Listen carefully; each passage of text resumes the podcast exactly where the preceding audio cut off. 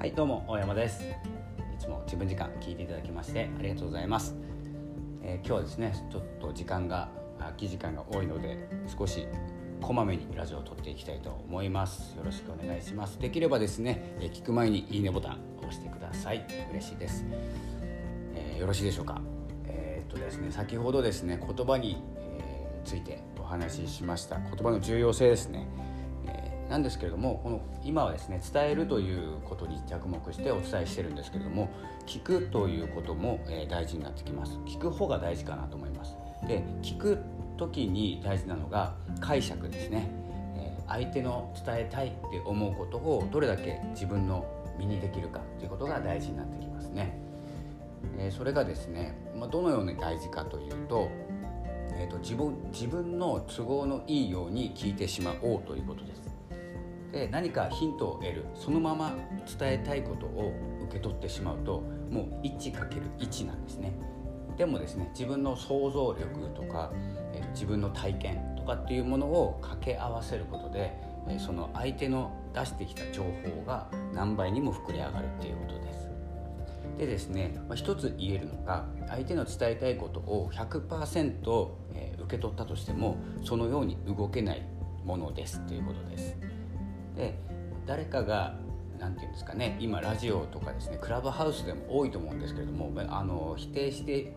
いるわけではないんですけどあのフォロワーさんの増やし方とかいろんな何かのやり方始め方伸ばし方いろいろあると思うんですけどそれを聞いて同じようにできたら伸びると思います。おそらく。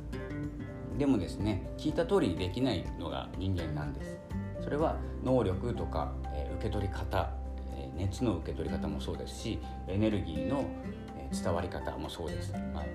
あの体の作りとかもそうですし体の作り例えば体の作りでいくと,、えーと、すごいあの松井選手とかホームランバッターの方があなたにホームランの打ち方を教えてくれますって言った時に100%思いが伝わったところでホームランバッターにはなれないんですよ。なれるかもしれないんですけどでそこで何をしなきゃいけないかっていうのはあの自分の何て言うんですかねスクリスキルに合わせた役割というものを想像できるかなんです。ホームランの打ち方を教えてもらってます。で100%思いが伝わりました。同じように振ってみました。ホームランが打てるかって言ったらですね打てないと思います。同じようには。えそんな感じでですね、コーチって私もコーチングやってるんですけどもコーチとして教えること指導することだったりもそうなんですけど同じようにできないと思って伝えてます。で何をしてほしいかというと受け取った自分がその情報で何ができるかっていうことを考えていただきたいんです。でホームランの打ち方をちょっとごめんなさいねホームランのことばっかり言ってるんですけどホームランの打ち方を聞いて何を受け取るかこれはあの腕の振りとかいろんなことが分かると思います。力の入れ方とか練習の仕方、えー、分かんないんですけどね。ホームランの打ち方って習ったことないから分かんないんですけどイメージであの喋ってます。でいろんなことを見てこれなら自分に活かせるっていうものを見つけるわけですね。でやってみる。そしたらですねもしかしたら4番を目指すんじゃなくて2番とか1番とか足が速ければ1番ですね。1番バッター。ですね。2番になるとつなぐってことですね。バントとか。ここでも足の速さとかですね、まあ、犠牲フライとかもそうなんですけれども、えー、とそんな感じで、えー、皆さんがホームランバッターを目指しているわけじゃないと思います。4番バッターちょっと分かりづらいですね。えっ、ー、とですね。まあ続けましょうか。でまあ野球でいくと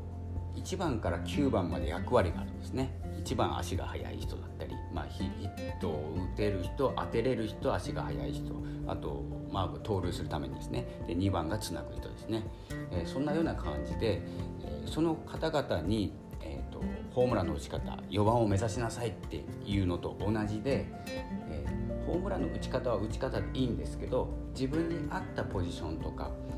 立ち位置というものを見つけてくださいということを私は教えるというかですねお伝えすることが多いです。で僕はですね基本的に、え、ホームランを打とうとしてないじわじわとコツコツと積み重ねたものが何かに変わってたというですね、えーと、進み方をしてますので、え、そのように進む方はあの100を100受け取っていいと思います。あ同じように進めるなっていうことでいいんですけど、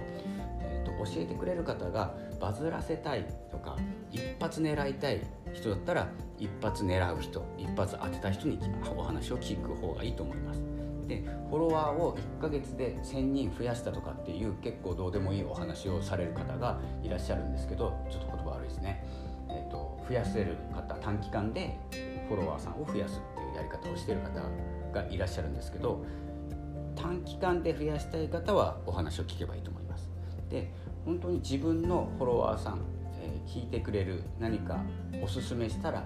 えー、お話に乗ってくれる方を集めるんであれば短期間ではあの集めない方がいいと思います逆に。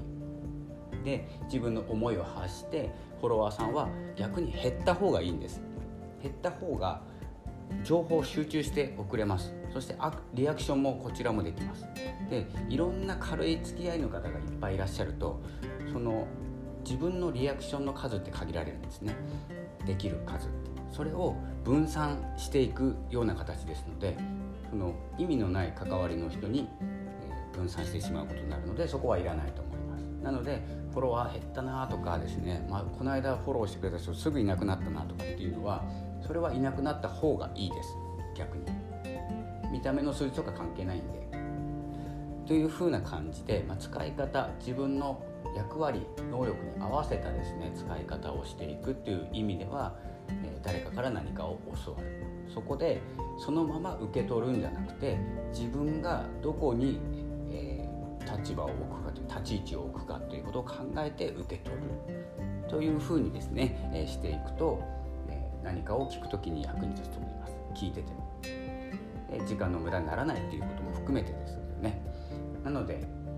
えー、僕はですねじわじわとコツコツと積み上げて何かに変わっていたというですね進み方をしてますので同じように進みたい方はどんどんですねお話を聞いていただければと思います。伝えられることが多いと思います。